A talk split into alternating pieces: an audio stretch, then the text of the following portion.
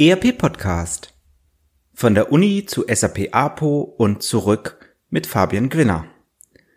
Sie wollten schon immer einmal wissen, wofür eine Advanced Planning and Optimization Software genutzt wird? Sie arbeiten vielleicht sogar mit einem SAP APO System und fragen sich, wie Sie in die SAP S4 HANA Welt migrieren können?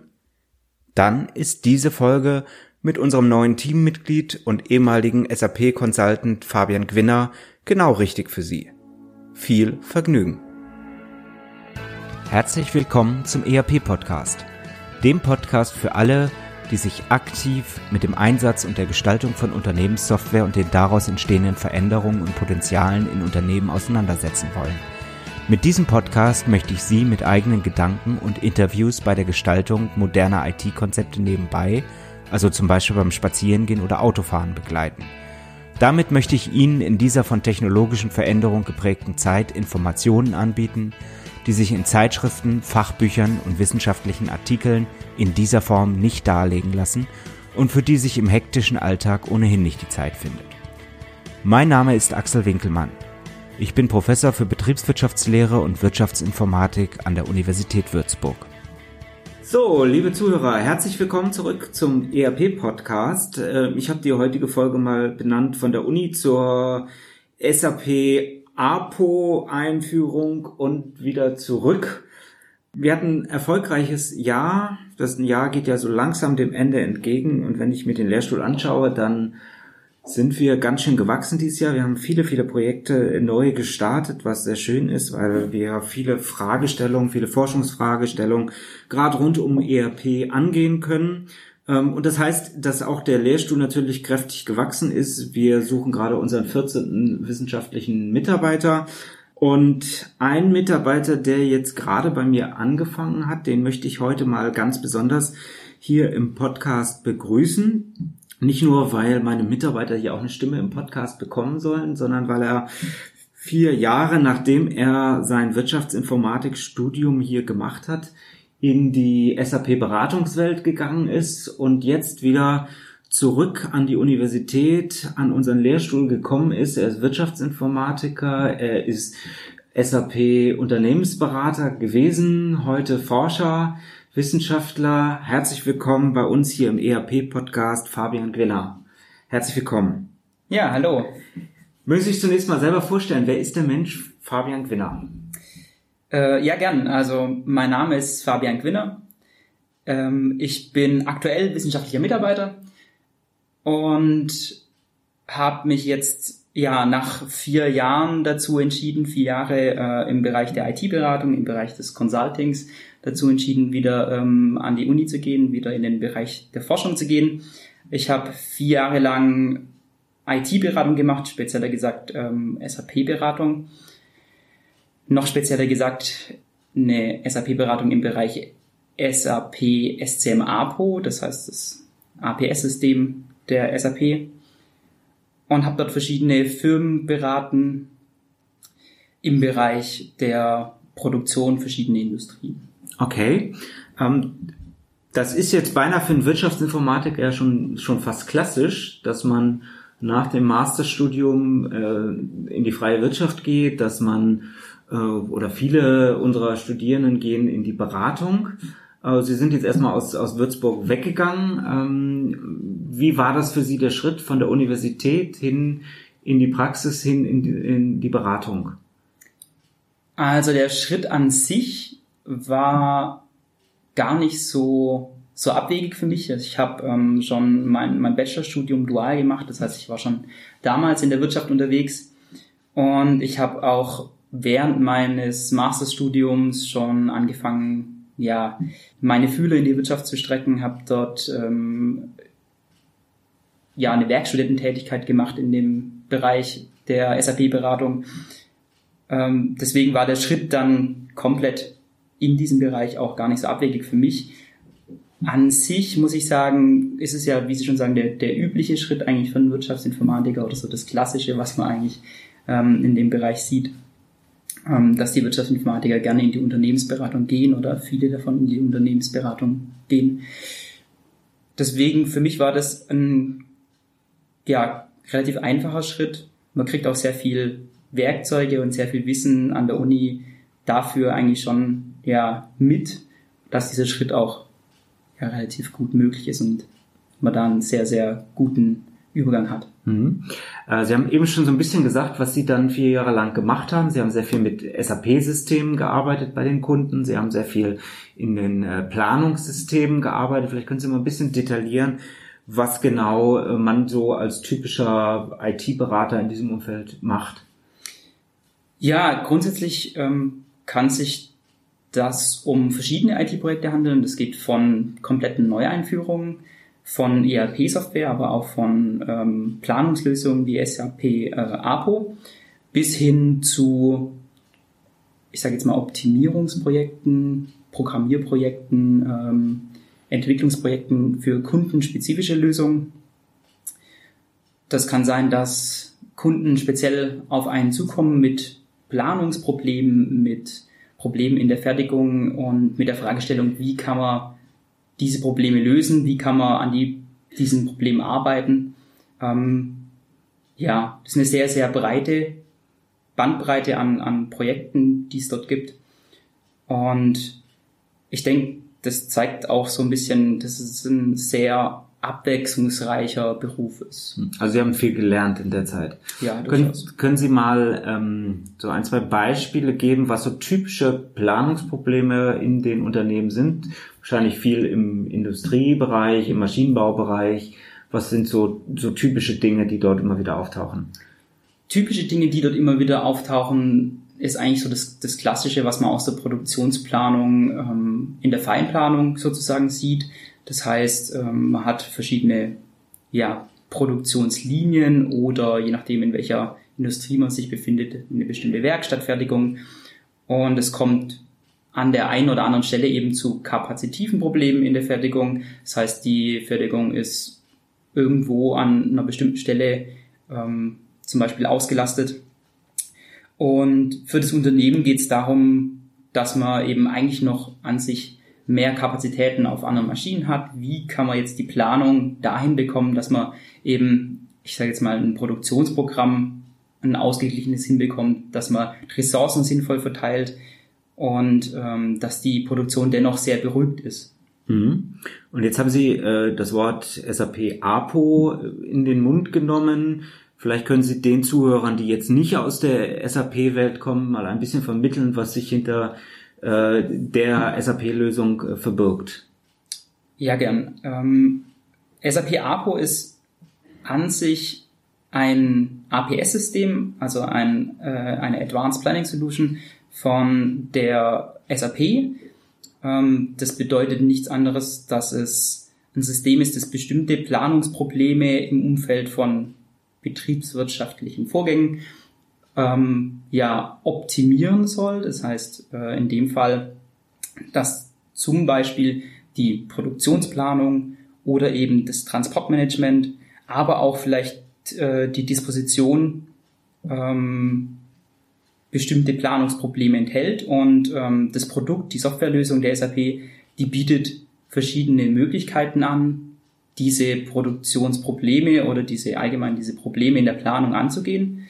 Das reicht von, von Feinplanungstafeln über Optimierungsalgorithmen für bestimmte Prozesse ähm, bis hin zu einzelnen Softwarelösungen, um ja, ähm, Workprozesse abzubilden. Mhm. Wo wird das denn insbesondere ab, äh, eingesetzt und gibt es bestimmte Industrien, die jetzt besonders äh, derartige Systeme einsetzen? Ja, also meiner Erfahrung nach ist es wirklich höchst unterschiedlich. Das reicht von der Lebensmittelindustrie über den Pharmabereich bis in das produzierende Gewerbe, das heißt ähm, ganz normale Anlagenbauer, Maschinenbauer, aber auch äh, in die Serienfertigung. Ähm, an sich ist es auch sehr unterschiedlich, wie die Unternehmen beschaffen sind. Das heißt, ähm, das reicht vom kleinen Mittelständler über ja, bis hin zum, zum Konzern eigentlich gibt's mhm. den Einsatz dieser Software eigentlich in jeder Größe, in, jeden, in jeder Unternehmensgröße. Das kommt einfach darauf an, ob diese Unternehmensgröße vielleicht bestimmte Planungsprobleme mitbringt. Ähm, das sieht man insbesondere bei natürlich Konzernen. Konzerne haben einfach davon abhängig, wie groß das Unternehmen ist, wie verbreitet die Produktion zum Beispiel ist, ganz andere Probleme in der Planung, um zum Beispiel ähm, bestimmte Bauteile von A nach B zu schaffen oder um die verschiedenen Produktionen aufeinander abzustimmen, um eine Absatzplanung über die verschiedenen Werke zu machen. Solche Probleme sind so klassische Probleme aus dem APO-Umfeld, mhm. die über diese Software gelöst werden können und ähm, die eben sich anbieten, dass man in dem Bereich dann ein APS-System verwendet. Okay, jetzt haben Sie eben gesagt, also Sie sind Spezialist ähm, sicherlich in der SAP-Welt, in der SAP-APO-Welt. Ähm, Sie haben aber eben gesagt, es gibt nicht nur Großkonzerne, wo wahrscheinlich mit großer Wahrscheinlichkeit ein SAP-System im Einsatz ist, sondern es gibt auch kleinere Mittelständler, die durchaus auch Planungsprobleme haben und dann äh, derartige Software einsetzen. Setzen die ebenfalls SAP-Planungssoftware ein oder sind es andere Automatic Planning-Systeme, die dort im Einsatz sind? Da gibt's durchaus andere Systeme. Da muss man dazu sagen, da verschwimmt auch etwas die Grenze zwischen den Systemen. Gerade bei den kleineren bis mittleren Unternehmen ist es doch auch so, dass die Unternehmen zum Beispiel bereits eine MES-Software haben, im Einsatz mhm. haben und eben bestimmte Probleme über diese MES-Software schon abklären. Also eine klassische Produktionsplanung vielleicht schon in einem anderen System stattfindet. Mhm. Ähm, viele dieser ähm, Softwarelösungen bieten eben dann auch Optimierungsalgorithmen oder äh, Möglichkeiten, eben die Produktionsplanung auf bestimmte Ressourcen ähm, feiner zu gestalten und bieten in dem Moment natürlich so eine Art Konkurrenzprodukt an ähm, zu einem klassischen APS-System. Wobei man dazu sagen muss, dass es sich dann eben auch eher um die Probleme handelt, die kleinere und mittlere Unternehmen haben. Mhm. Ja, also gerade bei den größeren Unternehmen ist es dann durchaus eher zum Beispiel die werksübergreifende Planung oder ähm, eben die, die Absatzplanung, die den Unternehmen Probleme machen. Und das ist eher ein klassisches Gebiet, wo solche MES-Software natürlich nicht unterwegs ist. Mhm. Das heißt, solche Probleme auch nicht gelöst werden können. Jetzt haben wir äh, gerade mehrere Begriffe äh, im Spiel. Wir haben also APO oder APS, also Planungssoftware, die über die Funktionalität von typischen ERP, Enterprise Resource Planning System, hinausgeht. Und als drittes haben wir jetzt MES äh, eingeführt, also Manufacturing Execution äh, Systems, also Systeme für die Produktions- oder vielmehr für die Maschinenplanung an der Stelle auch. Ähm, die Systeme sind ja jetzt irgendwo gleichwertig vielleicht auch in Teilen nebeneinander stehend, APS ein bisschen on top, äh, oberhalb dieser Systeme, aber wie verhält es sich da mit dem Datenfundament? Also ich, ich bin ja ein großer Fan, wer den Podcast hört, weiß das, ähm, möglichst die Daten einheitlich zu halten, um größtmöglich automatisieren zu können an der Stelle auch. Ähm, das ist natürlich nicht möglich, wenn ich so viele verschiedene Systeme einsetze. Das ist Teil A und Teil B. Ähm, ich glaube, viele Unternehmen haben das auch gar nicht, oder? Ähm, ja, also wie Sie schon sagen, viele Unternehmen haben es natürlich nicht.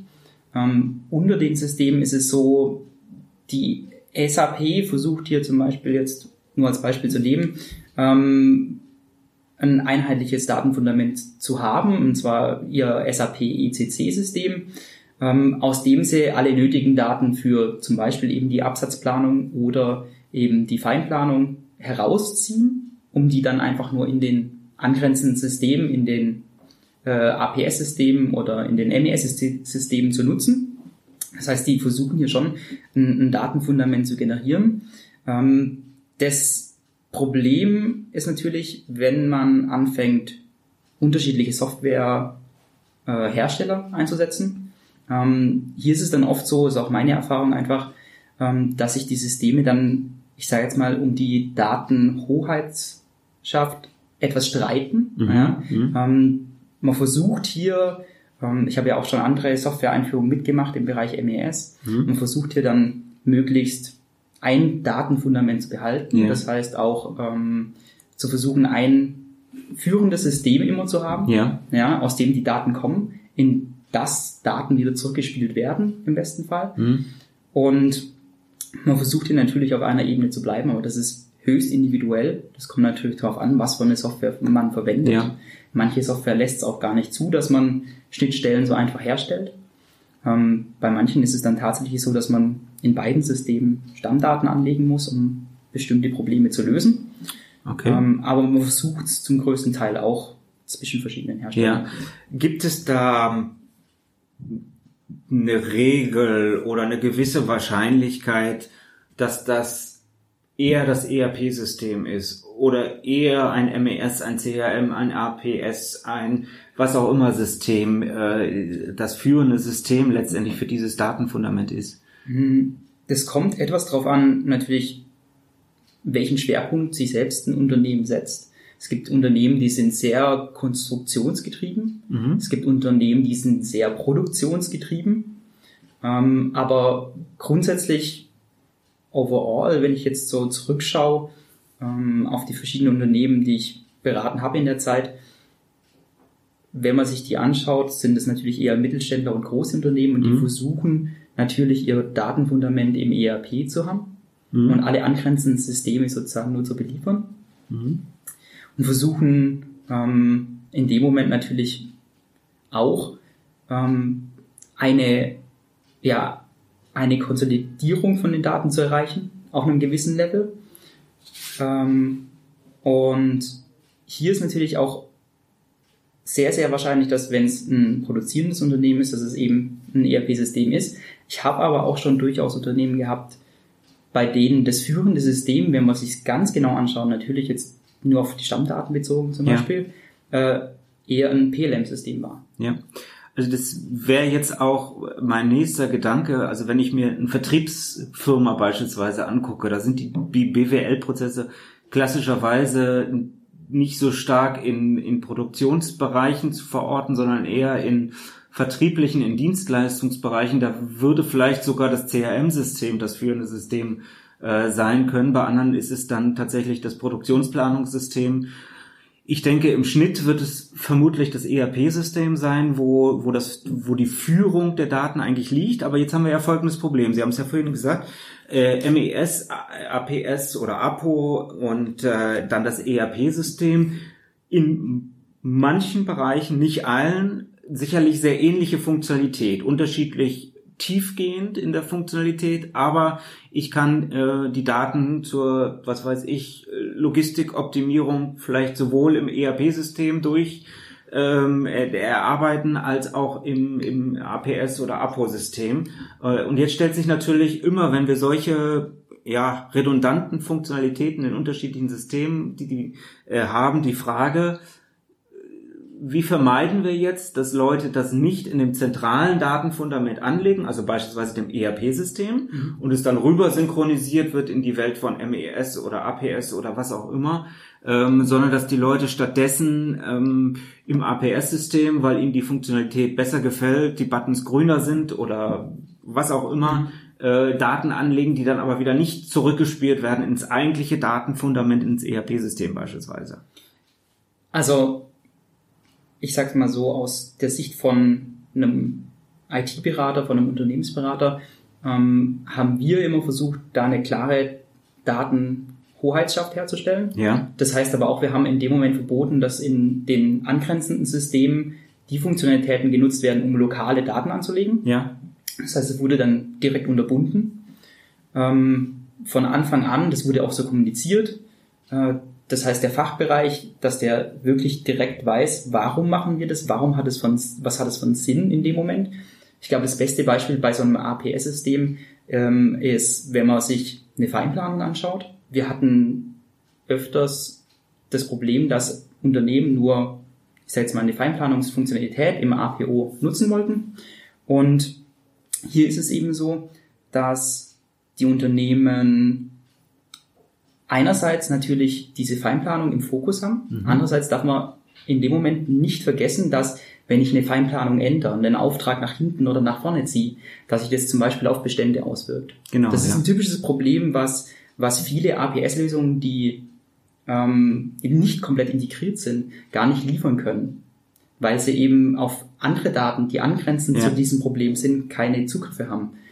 Und deswegen ist es natürlich wichtig, dass man wenn man jetzt zum Beispiel, und Feinplanungssystem hat und man hat die Funktionalität, dass man dort manuell eine Feinplanung in der Feinplanungstafel macht, Mhm. dass dann eben auch die Möglichkeit ähm, da ist, wenn ich so einen Auftrag verschiebe in meiner Feinplanung und das Ganze dann datentechnisch zurückgespielt wird in mein ERP, dass ich dann auch den Hinweis bekomme, hier ändert sich irgendwas von meiner Bestandssituation. Ich brauche vielleicht Komponenten früher oder später. Mhm. Oder bestimmte Komponenten können zu diesem bestimmten Termin, an den ich jetzt den Fertigungsauftrag für mich verschoben habe, gar nicht bereitgestellt werden. Das heißt, die wären gar nicht hier zur Verfügung zu dem Mhm. Termin, zu dem ich eigentlich wählen würde. Und hier ist es natürlich wichtig, dass diese Lösungen möglichst integriert sind. Mhm. Theorie sagt jetzt, dann kaufe ich doch am besten alle Lösungen aus einem Haus. Marketing sagt das auch. Was sagt die Praxis? Ähm, jein. Also es gibt natürlich äh, Lösungen, die, die bestimmte Probleme angehen, die besser miteinander können, weil sie vielleicht vom selben Hersteller sind. Ich muss aber sagen, ich habe in den letzten vier Jahren auch Projekte betreut mit APS-Systemen, die nicht von der SAP kamen Mhm. und die definitiv die gleiche Funktionalität bieten in dem Moment, weil einfach die Schnittstellen auch standardisiert sind heute. Mhm. Also ein, ein SAP-ERP-System beispielsweise bietet eben Standardschnittstellen für ein APS-System an und die können von diesen anderen APS-Herstellern natürlich genauso genutzt werden. Mhm. Das heißt, die Funktionalität zum Integrieren der Daten ist in dem Moment genauso da. Die ist genauso verfügbar, wie wenn ich jetzt die Lösung von jemand anders kaufe. Mhm.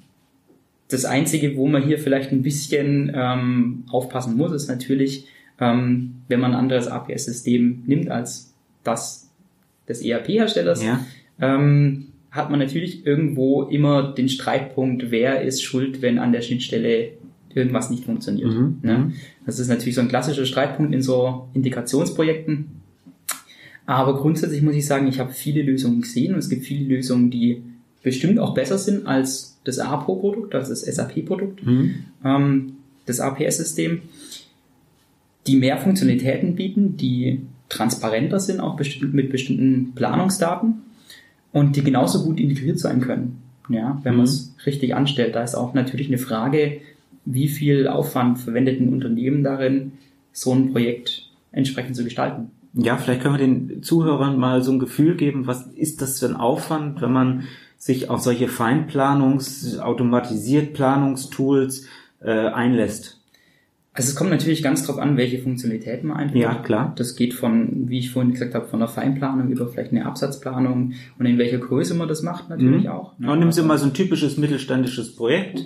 Ähm, Ähm, Sie dürfen definieren, dass wir einfach mal ein Gefühl Mhm. kriegen, über was reden wir eigentlich. Also ich sage jetzt mal ein typisches mittelständisches Projekt ist ein Unternehmen, ähm, vielleicht mit Tochterunternehmen oder mit mehreren Werken in verschiedenen Ländern.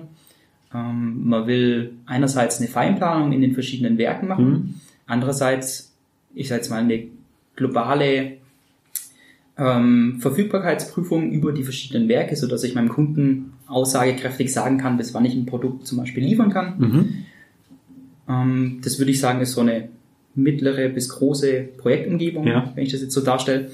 Und ich würde sagen, man redet hier wahrscheinlich von etwa einem Jahr Aufwand, Einführungsaufwand von dem System. Also es ist ähnlich groß eigentlich wie wenn ich jetzt ein ERP-System einführen würde, würde ich sagen, weil man natürlich verschiedene Unternehmensbereiche anfassen muss. Okay. Das heißt, bei der Feinplanung spielt nicht nur die Produktion eine Rolle, Mhm. da spielt natürlich auch Finance, Finance and Controlling eine Rolle. Ja.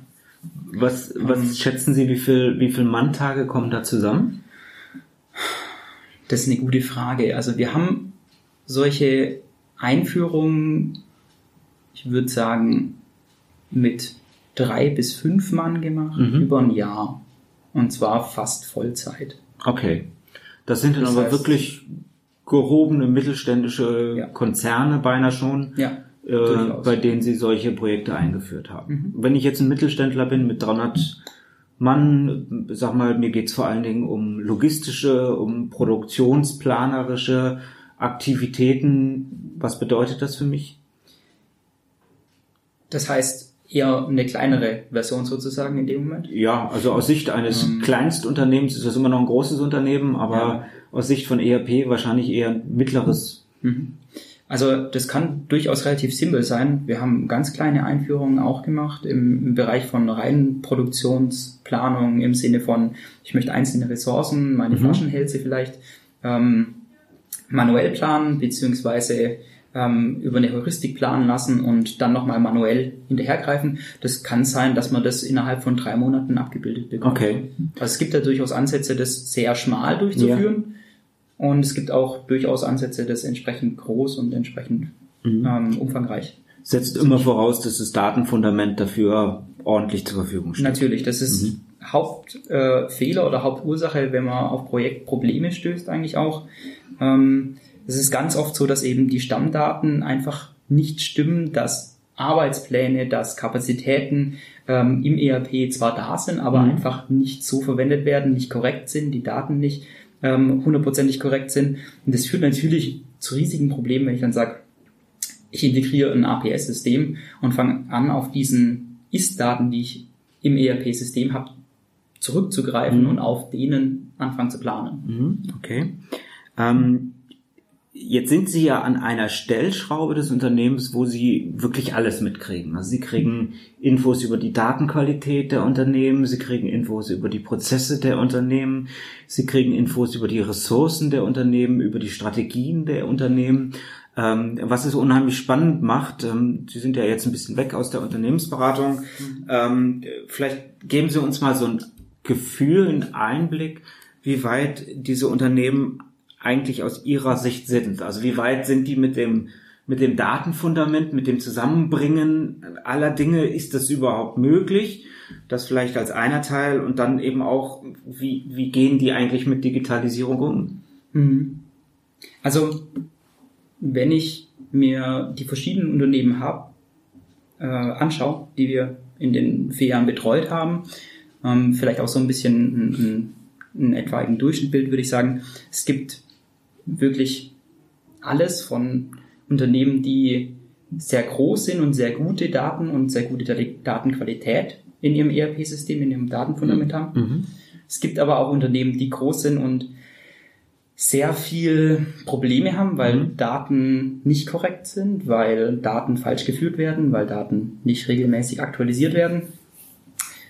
Es gibt aber auch die gleichen Probleme bei kleinen Unternehmen. Also das mhm. hat nichts mit der Größe an sich zu tun. Das hat erstmal, würde ich sagen, rein damit was zu tun, wie die Unternehmen prozessual aufgestellt sind. Ja. Ähm, ganz oft habe ich erlebt, dass es gerade die Mittelständler sind, die ähm, gewachsen sind, die ähm, teilweise wirklich gute, ähm, ja, eine, eine, gute Datenqualität mitbringen, die eigentlich ein perfektes Datenfundament mitbringen. Mhm. Wenn sie dann eine Zeit lang allerdings ich sage mal, einen guten Mittelstand sind, in einem guten Mittelstand sich befunden haben und lange aber nichts an ihrer IT gemacht haben, dann sieht man auch, wie diese Daten eben mit der Zeit verrohen. Mhm. Ähm, wenn man jetzt die Entwicklung ein bisschen anschaut, ist es ja ganz unterschiedlich. Ähm, die Produktion an sich, die ist ja gerade stark im Wandel. Mhm. Ähm, man sieht es so insbesondere eben im IT-Bereich an diesen ganzen neuen Technologien, die reinkommen, von IoT über Industrie 4.0, über KI. Ähm, die Industrie, die erwartet unglaublich viel von diesen neuen Technologien, von dieser Innovation, die da drin steckt. Das geht ganz, also es geht von ganz unterschiedlichen Themen, mhm. äh, geht es über in, in ich sage jetzt mal, Hoffnung, Probleme zu lösen. Mhm. Ähm, das kann sein, dass man davon ausgeht, dass man vielleicht Sensorik benutzen will für mhm. bestimmte Teilprozesse, um diese zu verbessern, ob das jetzt qualitätstechnische ähm, Verbesserung ist oder einfach nur mehr Transparenz in den Daten. Mhm. Ähm, das kann aber auch sein, dass man ganz neue Geschäftsmodelle entwickeln will. Mhm. Ja, also gerade ähm, viele, viele Hersteller, die sich im Bereich Sensorik befinden, die sich im, im Bereich ähm, Maschinenbau befinden, wollen hier auch andere Geschäftsmodelle aufbauen, bis zum Beispiel Pay-per-Use-Modelle oder ähnliches. Gibt ja sehr viele Verstrebungen. Und hier ist es natürlich so, wenn man sich die Unternehmen anschaut und den Wunsch anschaut, wohin sie eigentlich wollen, mhm. denke ich, haben einige noch sehr, sehr große Schritte zu tun. Denn das Problem ist natürlich, die Datenqualität im Datenfundament, die muss natürlich stimmen, um diese Schritte überhaupt gehen zu können. Mhm. Also ich sehe Vielleicht können Sie das bestätigen, weiß ich nicht, aber bitte sagen Sie, wenn es auch nicht so sein sollte. Ich sehe drei Arten von Unternehmen. Und zwar relativ branchenunabhängig mit einer Tendenz für gewisse Branchen. Ich sehe Unternehmen, die, die sehen und auch können. Also die entweder schon ganz viel investiert haben in das Datenfundament und wo das auch gut funktioniert. Mhm mit Verbesserungsmöglichkeiten. Manche sind auch gerade noch dabei. Das war ein exzellentes Jahr jetzt für alle ERP-Hersteller, ähm, für uns Wirtschaftsinformatiker sowieso. Ich habe meinen Studenten immer schon zu schlechten Zeiten gesagt, wenn du nicht zwei bis drei äh, Arbeitsangebote vor Ende deines Studiums hast, hast du irgendwas falsch gemacht. Ich glaube, das ist äh, mittlerweile noch viel, viel extremer, als das vor wenigen Jahren noch der Fall war. Ähm, also das sind die Unternehmen, die sehen und auch können, ob sie jetzt tätig geworden sind oder nicht, sei dahingestellt. Dann gibt es die Unternehmen, die eigentlich könnten, aber nicht sehen. Mhm. Ähm, die weiß ich auch nicht unbedingt, ob die immer noch so rechtzeitig aufwachen sind. Sie brauchen ein paar Jahre sicherlich auch. Hier wird genickt. Mhm, das definitiv. hören unsere Zuschauer immer nicht so. Ähm, die brauchen vielleicht auch noch ein paar Jahre und ich weiß nicht, ob sie die Zeit dann noch haben. Mhm. Und dann sehe ich eine dritte Gruppe von Unternehmen, die sind vielleicht weniger im Maschinenbau und in der Industrie als vielmehr in solchen Bereichen Großkonzerne, Banken, Versicherungen, die vielleicht sehen können, aber nicht können, mhm. weil sie so viel in Individualentwicklung ähm, gesteckt haben, weil sie so viel in Mathematik gesteckt haben, kodierte Mathematik, algorithmische Mathematik, ja. dass sie nicht oder nahezu nicht in der Lage sind, aus diesen Altsystemen sich eigentlich zugunsten eines übergreifenden Datenfundaments zu befreien. Ja, also die Erfahrung, die kann ich durchaus teilen. Es gibt wirklich Unternehmen, die sind da auf einem sehr, sehr guten Stand. Ich habe aber auch Unternehmen erlebt, die groß sind und die sich eigentlich die letzten Jahre so verbaut haben, so extrem viel für sich selbst entwickelt haben, natürlich auch irgendwo optimiert haben in, in sich, in ihren Prozessen, in ihren ähm, Ausprägungen der Geschäftsprozesse, die sie eben haben, das aber so individuell gemacht haben, dass, glaube ich, der Schritt in die Zukunft auch dementsprechend schwer werden kann. Mhm. Ja. Jetzt sind Sie ja kein SAP-Systemhaus, Sie sind nicht von der SAP, aber Sie haben natürlich über viele, viele Jahre bis eigentlich vor kurzem die Strategie auch am lebenden Objekt äh, verfolgt, also sich viel mit, mit SAP, mit dem SAP Softwareportfolio mhm. auch äh, beschäftigt. Ich würde Ihnen dazu gerne ein paar Fragen stellen. Mit Blick auf die Uhr würde ich für diese Woche aber gerne an der Stelle einen Cut machen und damit einen kleinen Spannungsbogen auch für unsere Zuhörer in die nächste Woche aufbauen. Herr Gwinner, ich danke Ihnen ganz, ganz herzlich für den heutigen Besuch hier im ERP-Podcast und wir sehen uns bzw. hören uns nächste Woche wieder. Ja, vielen Dank. Ihnen hat der ERP-Podcast gefallen und Sie konnten wertvolle Erkenntnisse gewinnen? Dann würde ich mich über eine Bewertung auf iTunes freuen, damit auch andere von diesem Podcast erfahren können. Eine Anleitung für die Bewertung finden Sie auf www.erp-podcast.de. Dort finden Sie auch weitere Hinweise, Links und Aktualisierungen zu dieser Folge. Das war der ERP-Podcast für alle, die sich aktiv mit dem Einsatz und der Gestaltung von Unternehmenssoftware und den daraus entstehenden Veränderungen und Potenzialen in Unternehmen losgelöst von Fachzeitschriften, Büchern und wissenschaftlichen Veröffentlichungen, zum Beispiel beim Spazierengehen oder Autofahren, auseinandersetzen wollen. Mein Name ist Axel Winkelmann. Ich bin Professor für Betriebswirtschaftslehre und Wirtschaftsinformatik an der Universität Würzburg.